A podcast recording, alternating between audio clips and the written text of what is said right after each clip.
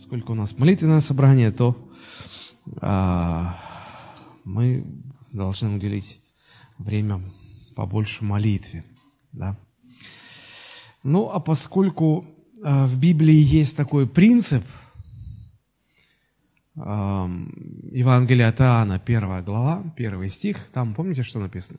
В начале было Слово. Вот, поэтому в начале всего, что делает Бог, лежит Слово. И поэтому в начале молитвы нам тоже нужно обратиться к Слову. Слово – светильник ноге нашей. Оно направляет, оно закладывает основание. На нем мы строим все в нашей жизни. И сегодня я хотел бы поделиться с вами девятым стихом из 84-го псалма. Псалом 84, а, Псалом 84, 9, 9 стих, да. Посмотрите, что там написано. А, псалмопевец говорит, послушаю, что скажет Господь Бог. Он скажет мир народу своему и избранным своим. Но да не впадут они снова в безрассудство. Если брать выше и ниже, это не поменяет э, смысл этого э, отдельного стиха. Я вижу здесь, в этом отрывке, э, настрой или молитвенную позицию. Когда человек собирается молиться Богу, ему нужно занять определенную позицию молитвенную. И вот здесь как раз-таки она очень хорошо изложена. Давайте мы мысленно разделим э, этот стих на три части. Первая часть – «Послушаю, что скажет Господь Бог». Вторая часть – «Он скажет мир народу своему и избранным своим». И третья часть – «Но да не впадут они снова в безрассудство». Давайте об этом немножечко поговорим. А, послушаю, что скажет Господь Бог. Это вот тот настрой, который необходим всякий раз, когда мы собираемся молиться. Потому что молитва – это не столько а, возможность нам сказать Богу, что мы хотим, что Бог должен сделать, как будто Он не знает. Сколько это необходимость для нас выслушать, послушать, что Бог скажет нам – Потому что наши самостоятельные решения, они очень часто напоминают э, попытки проложить верный маршрут в незнакомой местности, где мы ничего не знаем, где у нас нет навигации, где у нас нет ориентиров, где не у кого спросить. Мы пытаемся решить, куда пойти, что делать, да? Но разумнее всего остановиться и послушать, что скажет Бог.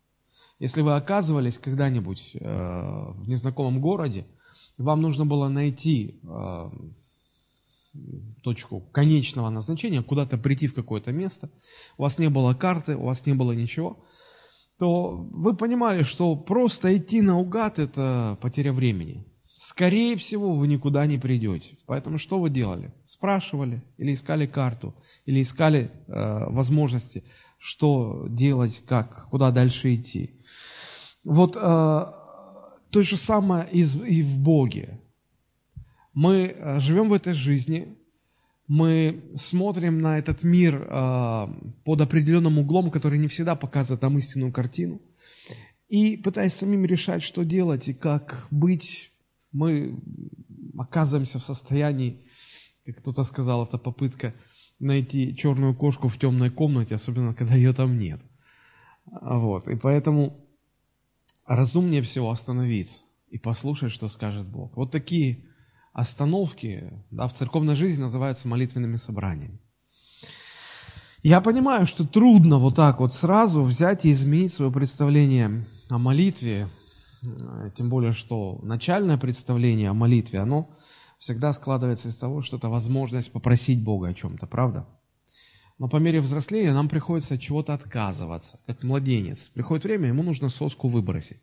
Я помню, когда моим детям пришло время выбрасывать соску, это было целое дело. А врач говорит, уже надо отказываться, потому что потом хуже может быть. Это может причинить вред. Не, а ребенок за соску держится как, я не знаю, как за последнее сокровище свое.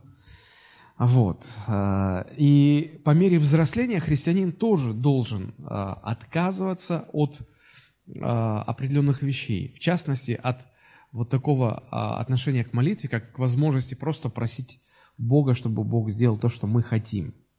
Вообще, обычно христиане проходят три этапа отношения к молитве.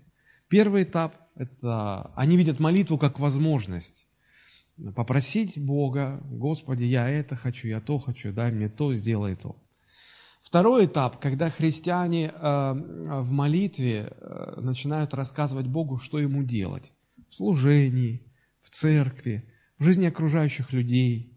Да, мы, мы становимся умными, подрастаем, мы говорим, Господи, в церкви надо вот это, вот это, вот это, дай то, сделай это.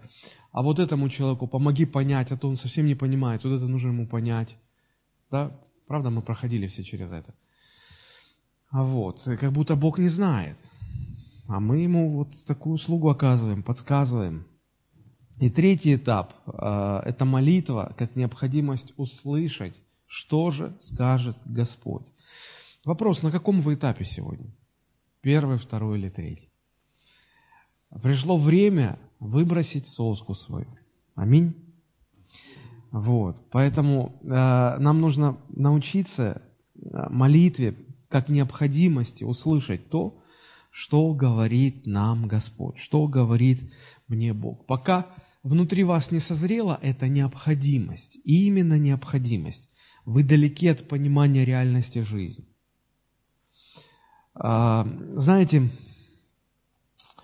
реальность такова, что собираясь молиться, готовя себя, готовя свое сердце к молитве, нам нужно понять, в чем заключается правильная позиция, правильное отношение к молитве.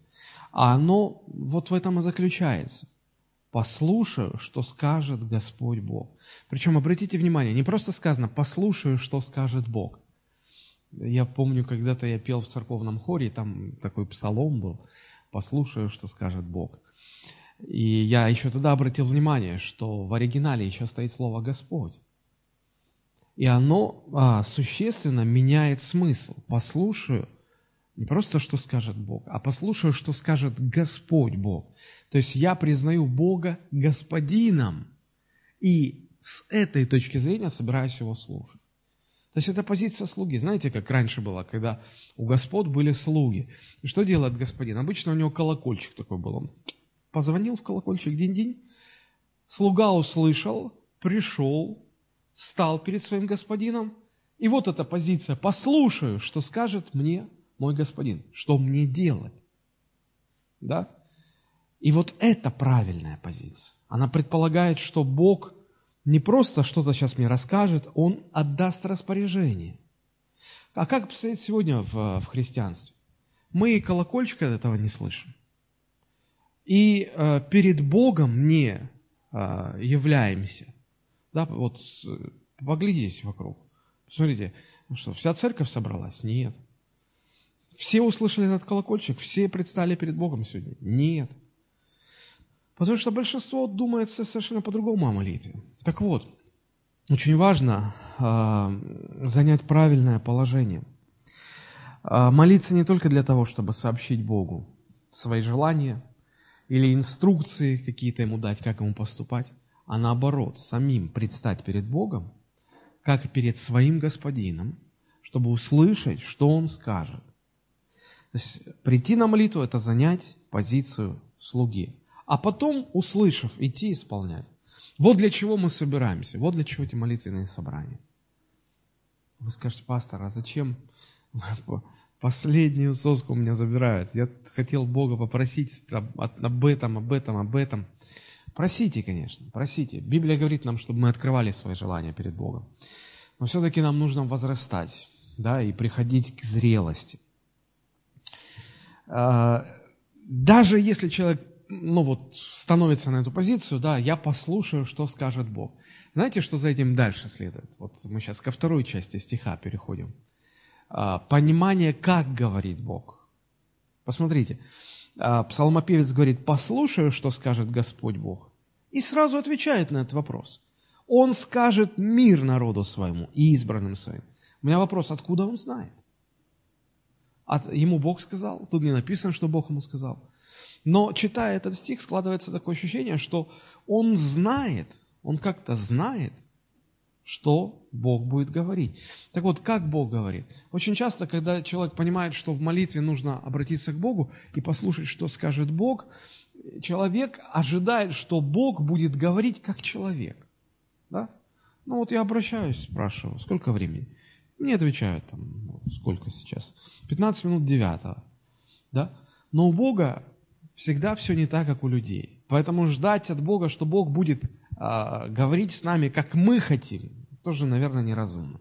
Поэтому, часто, обращаясь к Богу спрашивая что-то у Него, мы не получаем в а, желаемой нами форме ответ, разочаровываемся и уходим с молитвы. Ну вот Бог не ответил. А, и мы говорим, Бог не пришел, не было Бога. Вот. Странно, не было бы. Он везде есть, а вот, вот в конкретно вашей молитве его не было. Давайте попытаемся понять, как все-таки Бог говорит. Как обычно это происходит. А, для того, чтобы понять это, предлагаю открыть вместе со мной первое послание Иоанна, первая глава, пятый стих. Там написано. Э, евангелист Иоанн говорит, «И вот благовестие, которое мы слышали от Него и возвещаем вам. Бог есть свет, и нет в нем никакой тьмы». Не сказано, что у Бога есть свет, сказано, Бог есть свет. Да? А дальше Иоанн заявляет, что Бог есть любовь.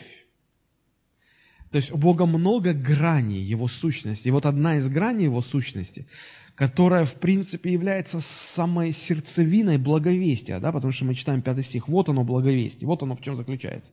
В чем заключается благовестие? Сегодня спроси, в чем заключается благовестие? Христиане знаете, что скажет? Суть благовестия в том, что Иисус Христос умер за наши грехи. Но это правда, что Он умер за наши грехи. Но суть благовестия в изложении а, апостола Иоанна, евангелиста Иоанна, гораздо шире. Он говорит, вот в чем суть. Бог есть свет, и нет в нем никакой тьмы. То есть одна из характеристик сущности Бога – это то, что Он является светом. Что такое свет, ученые до сих пор не сходятся во мнениях, очень сложное явление. Но если быть, э, ну, если не мудрствовать лукаво, то можно очень точно сказать, что свет, даже если мы не знаем, что это такое, но мы знаем точно одну вещь. Свет позволяет нам видеть реальность такой, какая она есть. Правда? А, когда вы заходите, вот мы все вернемся сегодня Бог даст, домой после этого молитвенного собрания. Вы войдете в свою квартиру. Первым делом, что вы сделаете? Вы включите свет. Потому что, чтобы вам видно было, чтобы не наткнуться, чтобы понять. То есть, а попробуйте не включать свет и ориентироваться. Ох, сложно. Что-то обязательно собьете, не туда пойдете. Вот, значит, свет позволяет нам видеть реальность такой, какая она есть. И вот смотрите, интересно, э, то, что Бог, являясь светом, Он не только сам видит реальность, какой она есть. Он еще просвещает всех остальных людей. Он остальным людям помогает увидеть реальность, каковой она есть. Иоанн, уже Евангелие от Иоанна, 1 глава 9 стих, об Иисусе сказано, «Был свет истины, который просвещает всякого человека, приходящего в мир». Бог не только сам свет, Он еще просвещает тех людей, которые к Нему приближаются. Теперь послушайте очень важные мысли. Чем ближе человек стоит к Богу, тем больше света, тем точнее он видит реальность, правда? Одно из последствий приближения человека к Богу – это способность человека видеть мир таким, каким его видит Бог. Видеть его в истинном свете. Без этого света мы видим искаженную реальность. Я хотел бы вам продемонстрировать на примере очень простой картинки. Посмотрите. Сегодня я нашел эту картинку в интернете. А, мы видим цилиндр, да, на который а, справа направлен луч света, и на стене он проецируется в форме квадрата.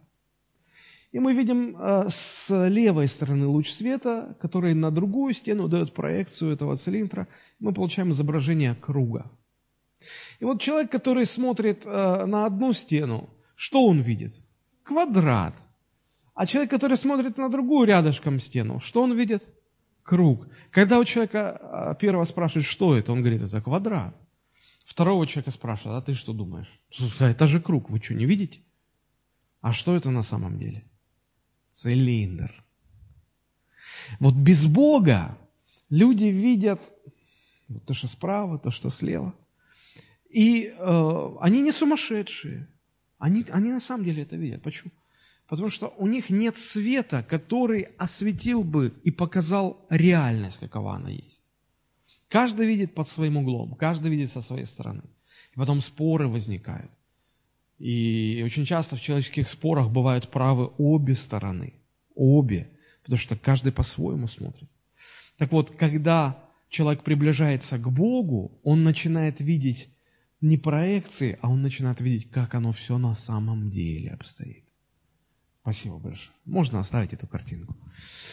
Вот. Таким образом, а, вы можете узнать людей, которые приближаются к Богу, вот по этой самой характеристике. Они видят мир совершенно не так, как обычные люди. Их взгляд на мир отличается. Сегодня очень много людей, которые заявляют, я знаю Бога, я приближаюсь к Богу, я ищу Бога, я Божий поклонник. Поговори с ним, как он, как он смотрит на мир, как он видит мир – если вы увидите, что там совершенно мирской взгляд на мир, то все его заявления о его приближении к Богу – это пустой треп, это пустая болтовня.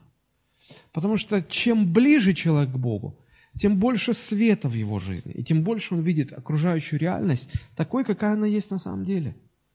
Поэтому приближаться к Богу – это значит иметь э, другой совершенно взгляд на то, что нас окружает. Не мирской взгляд, Божий взгляд. И э, часто люди э, с мирским взглядом, они подходят к ситуации, и вот знаете, как в этом фильме, шеф, все пропало, все пропало, шеф, катастрофа. Да, а, а рядом стоит Божий человек, который знает Бога, который живет в Божьем свете. Он говорит, да успокойтесь, все в порядке. Когда, помните, э, Иисус с учениками были в лодке, Иисус спал спокойно на корме, а ученики были в лодке, управляли лодкой. Очень похожая картина на нас. Иисус в нашей лодке, Иисус в нашей жизни. Но кто ей управляет, этой лодкой? Мы сами. А Иисус спит. Ну, потому что мы ему не даем возможности. Мы его не пускаем к штурвалу. Вот. И когда случается буря, мы начинаем орать. Шеф, все пропало. Иисус, тебе что нет дела? Мы все, мы тонем. Иисус. Он просыпается говорит, ребята, все в порядке. Почему? Да не потому, что он странный, а потому, что в нем в его жизни больше света, и он видит все, как оно есть. И он просто может сказать, буря, умолкни, перестань, и все изменится. Знаете, есть такие люди, которые, а, к которым обращаешься в страхе, помолись за меня, помолись. Он говорит, все будет хорошо. Доверься Богу. И все становится спокойно. Говорят, что английская королева больше боялась молитв а, одного человека. Его звали Джон Нокс который, через которого Бог при, принес огромное пробуждение а, в Великобритании. Больше боялась молитвы одного человека, чем армии Франции и других Германии вместе взятых. Вот что значит быть близко к Богу. А, теперь смотрите, 1 Коринфянам, 8 глава, первые три стиха. 1 Коринфянам, 8 глава, первые три стиха. Интересные очень слова. Там написано, знания надбивают, а любовь назидает. Есть зависимость между любовью и знаниями. Вот в чем она выражается. Знание без любви – это высокомерие и надменность. Любовь без знаний – это, как, как, как это сказать, наивность. Это часто глупость, беззащитность. Но знание из любви – это сила. Кто думает, что он знает что-нибудь, тот вообще ничего еще не знает, как должен знать. Но кто любит Бога, тому дано знание от Него. Как это? Кто любит Бога, тому дано знание от Него. Любящие Бога, они всегда имеют тенденцию приближаться к Богу. Они всегда приближаются к Богу. И вот приближаясь к Богу, в их жизнь попадает больше света, чем у всех остальных людей. И в этом свете они начинают видеть больше. Они начинают видеть. И эта способность это видеть дает им знание. Вот как любящим Бога дано знание от Него. И с одной стороны, Бог вроде бы ничего не говорил. Бог вообще очень осторожен со словами. Почему? Потому что в Библии сказано, что Бог превыше себя самого поставил свое слово. Он себя подчинил своему слову. Поэтому, если он что-то скажет, он, он связывает себя этим словом. Поэтому Бог немногословен. Если вы ожидаете от общения с Богом непрекращающийся поток слов, скорее всего, вы ошибаетесь. Очень часто Бог э, говорит с нами посредством того, что мы, приближаясь к Нему, попадаем в Его свет, и в этом свете нам открывается все, как мы получаем знание от Бога. Свет Божий приносит знание. И вот э, нам очень важно, если мы хотим понимать, как поступать, что нам делать, что Бог от нас хочет, для нас э, критически важно научиться приближаться к Богу. Потому что когда мы приближаемся, приходит больше света, и в свете мы получаем знания, мы, мы понимаем, что Бог хочет, мы понимаем, что нам нужно делать. Вот по какой причине псалмопевец говорит, послушаю, что скажет Господь Бог, и я вижу, что Он скажет. Не потому, что я предугадываю, а потому, что приближаясь к Богу, я вхожу в этот свет, и я вижу, я вижу, что Он говорит. Я знаю, что Он говорит. Бог благ. Что скажет Бог? Бог скажет мир народу своему и избранным своим. Это перекликается со словами Господа, который а, оставил нам пророк Иеремия, 29 глава, 11 стих. Иеремия передает цитату Божию. Смотрите, Бог говорит, «Ибо только я знаю намерения, какие имею о вас, говорит Господь. Намерения во благо, а не на зло, чтобы дать вам будущность и надежду». У нас есть будущность, у нас есть надежда, потому что у Бога есть планы о нас. Все хорошо, Поэтому э, псалмопевец говорит, что скажет Бог? Бог скажет мир своему народу. Бог благ, Бог желает нам блага. Удивительно. Сказал ли эти слова Господь конкретно э, Давиду, который написал этот псалом? Вряд ли. Он это увидел, приближаясь к Богу, входя в Его свет. Очень простой пример. Я как-то в один из этих дней э, утром, есть по утрам эти программы на Первом канале, там «Доброе утро» или как они называются. Да, и там была тема о том, как женщины пытаются задать пол будущего ребенка. Они собираются там диеты какие-то соблюдать, какие-то там, не знаю, сложные механизмы у, нас, у них есть. А мы с женой слушаем это и думаем, боже мой, какой бред.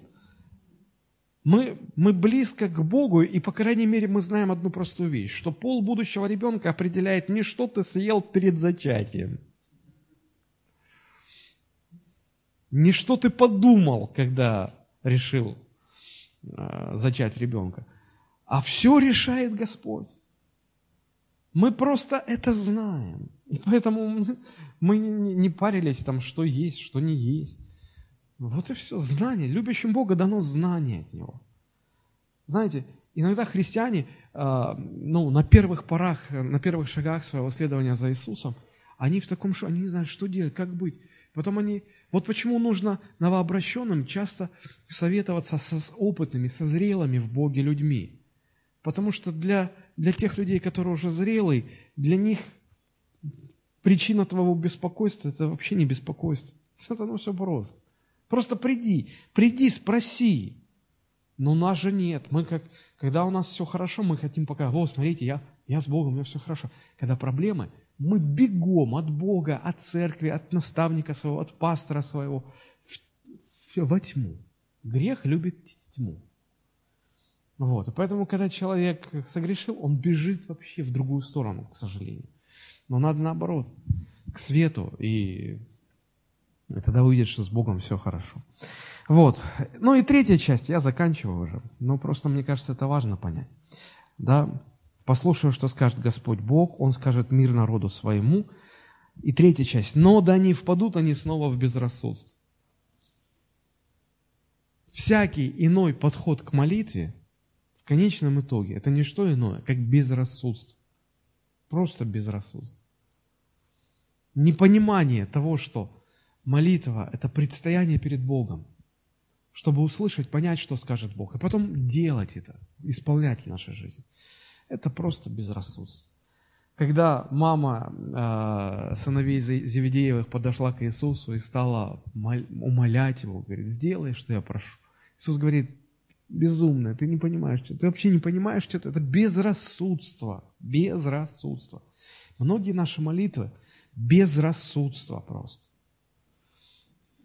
Поэтому очень хочется, чтобы сегодня, когда мы будем молиться, ну, мы хоть немножечко, хоть один шаг вперед все-таки сделали а, относительно Слова Божьего. Я предлагаю сейчас молиться – и понимать, что в этой молитве мы приближаемся к Богу. Чтобы мы, прежде чем мы скажем первое слово в наших молитвах, чтобы мы, а, как те слуги, которые услышали колокольчик своего господина, явились пред лицо его, и внутри четкое намерение, послушаю, что скажет, не просто Бог, что скажет Господь Бог. А этому предшествует потребность слышать, что Он скажет.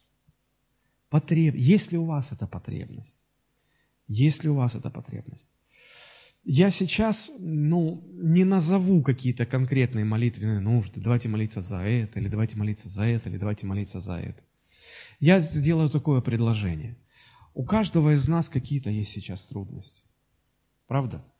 Какие-то вопросы. Как нам поступить? Что нам делать? Я не предлагаю сейчас устроить такой вечер откровенности, чтобы каждый рассказал, в чем у него проблема, все мы вместе помолились. Нет, я просто предлагаю, чтобы каждый сейчас просто предстал перед Богом. И, может быть, не надо описывать Богу эту ситуацию, потому что Бог в курсе. Но просто станьте вот в эту позицию, как, как Слово сегодня нас учит. И скажите, Господи, мне очень тяжело. Я сбился с пути. Я понимаю, что я сейчас во тьме. Я не вижу выхода. Я, мечусь, как, как попугай в клетке, которого накрыли одеялом. Я вообще потерял ориентиры, я не знаю, что мне делать. Мне нужен твой свет, помоги мне. Скажи мне, как мне быть, что мне делать. Дай мне жажду по тебе, дай мне стремление к тебе. Научи меня понимать тебя, приближаясь к тебе, наполняясь светом Твоим, который просвещает всякого человека, приходящего в мир. Дай мне, дай мне эти знания, дай мне увидеть, что я делаю не так, что мне делать правильно, как мне поступать правильно. В моей личной жизни, в моей домашней группе, у меня на работе, у меня в отношениях с мужем или с женой, с любимым человеком, самому с собой, может быть, если я не в ладах сам с собой, как мне быть? Вот есть такая возможность сейчас, просто помолиться. Знаете, я э, как, как, как, как-то был в поездке в одной, и так получилось, что мне попадались только католические храмы. Они всегда открыты. Я заходил в них просто посмотреть убранство. Знаете, я поймал себя на мысли. Я почувствовал Божье присутствие, потому что вот величие, а, очень большой зал, там убранство, все люди там очень тихо сидят. И всегда есть возможность просто прийти, сесть на эту скамеечку католическую, как обычно у них в храмах. Потом там Библия есть вот в, в, в кармашке на каждом месте. И просто посидеть перед Богом. И сама эта тишина располагает к молитве. Можно просто, просто э, перед Богом предстать, сказать, Господи, у меня так и так в жизни. Я помню, я там просто сел, успокоился, я поговорил с Богом, я склонился на колени, я поговорил с Богом. Я почувствовал, что я когда выходил, мне так хорошо на душе было, мне так легко стало. Вот мне кажется, в нам в протестантских церквях не хватает подобного, подобной практики молитвы. Мы приходим на собрание, и обычно ведущий озвучивает так, тебе это, тебе ты за это молишь, ты за то молишься. И мы выпалили, рассказали Богу план действий. Господи, прими к сведению. И думаем, что ну, и это может быть тоже важно. Но все-таки не хватает вот этого личного соприкосновения с Богом. Как вам кажется? Давайте мы начнем молиться. Я э, хочу э, начать первым эту молитву, потому что